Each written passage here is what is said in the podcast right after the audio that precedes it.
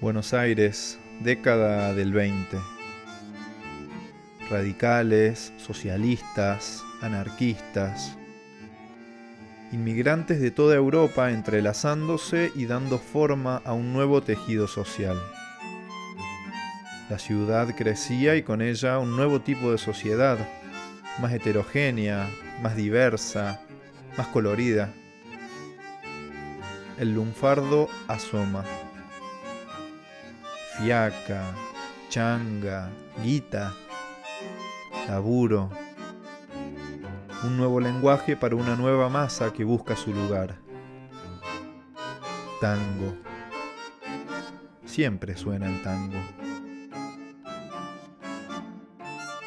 Desde las célebres aguafuertes porteñas, publicadas por Roberto Arlt en las páginas del diario El Mundo, emergían situaciones de la vida cotidiana, historias mínimas y el sentir popular de una ciudad que se hacía cosmopolita y que era testigo de una nueva conformación social.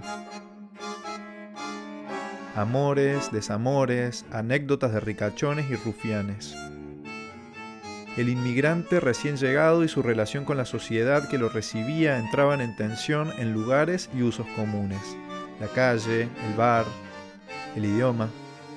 Esto se resume en las aguafuertes porteñas y se repite a lo largo de toda la obra de un escritor fundamental para entender una época de nuestro país y una manera de contar la historia.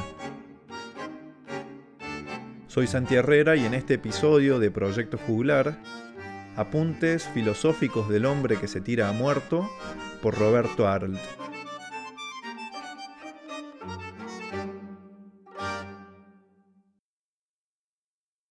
Antes de iniciar nuestro grandioso y bello estudio acerca del hombre que se tira a muerto, es necesario que nosotros, humildes mortales, ensalcemos a Marcelo de Courtline, el magnífico y nunca bien ponderado autor de Los Señores Chupatintas, y el que más amplia y jovialmente ha tratado de cerca al gremio nefasto de los que se tiran a muerto. Gremio parásito e imperturbable, que tiene puntos de contacto con el Skenum, gremio de sujetos que tienen caras de otarios y que son más despabilados que linces.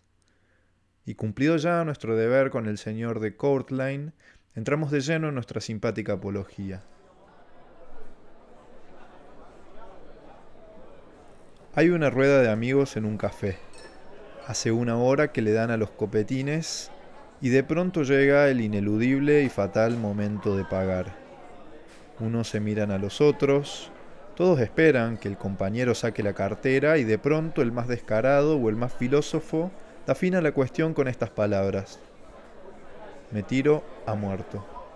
El sujeto que anunció tal determinación, acabadas de pronunciar las palabras de referencia, se queda tan tranquilo como si nada hubiera ocurrido. Los otros lo miran, pero no dicen hoste ni moste. El hombre acaba de anticipar la última determinación admitida en el lenguaje porteño se tira a muerto. ¿Eso quiere decir que se suicidará?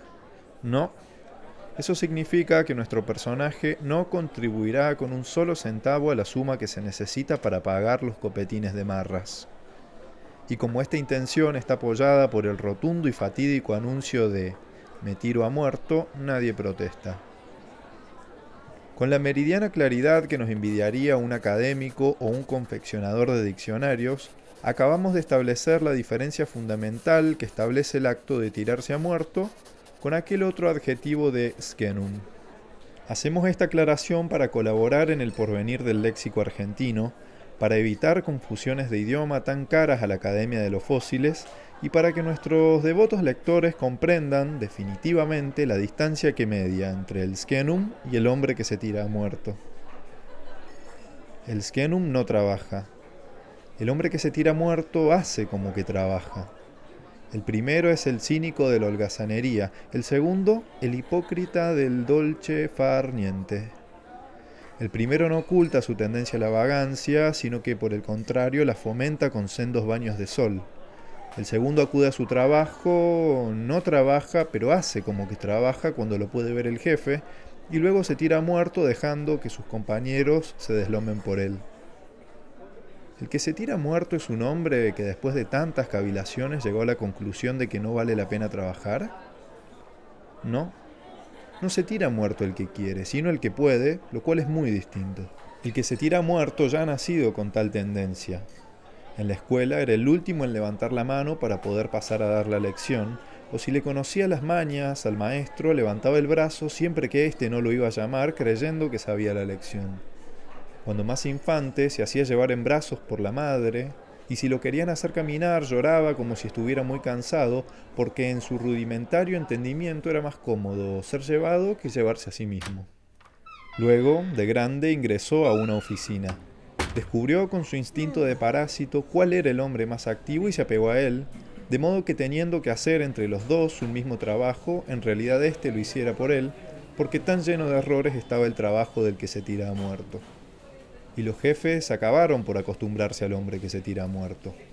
Primero protestaron contra ese inútil, luego, hartos, le dejaron hacer, y el hombre que se tira muerto florece en todas las oficinas, en todas nuestras reparticiones nacionales, aún en las empresas donde es sagrada ley chuparle la sangre al que aún la tiene. La naturaleza, con su sabia previsión de los acontecimientos sociales y naturales, y para que jamás le faltara tema a los caballeros que se dedican a hacer notas, ha dispuesto que haya numerosas variedades del ejemplar del hombre que se tira a muerto. Así hay el hombre que no se puede tirar espontáneamente a muerto. Lo atrae el dolce farniente, pero este placer debe ir acompañado de otro deleite, la simulación de que trabaja. Le veréis frente a la máquina de escribir, grave el gesto, taciturna la expresión, borrascosa la frente, parece un genio, y el que le mira se dice, qué cosas formidables debe pensar este hombre, o qué trabajo importantísimo debe estar realizando. Inclinémonos ante la sabiduría del Todopoderoso, Él, que provee de alimentos al microbio y al elefante al mismo tiempo, Él, que lo reparte todo, la lluvia y el sol, ha hecho que por cada 10 hombres que se tiran a muertos haya 20 que quieran hacer méritos, de modo que por sabia y trascendental compensación, si en una oficina hay dos sujetos que todo lo abandonan en manos del destino, en esa oficina siempre hay cuatro que trabajan por ocho, de modo que nada se pierde ni nada se gana, y 20 restantes hacen cebo de modo razonable.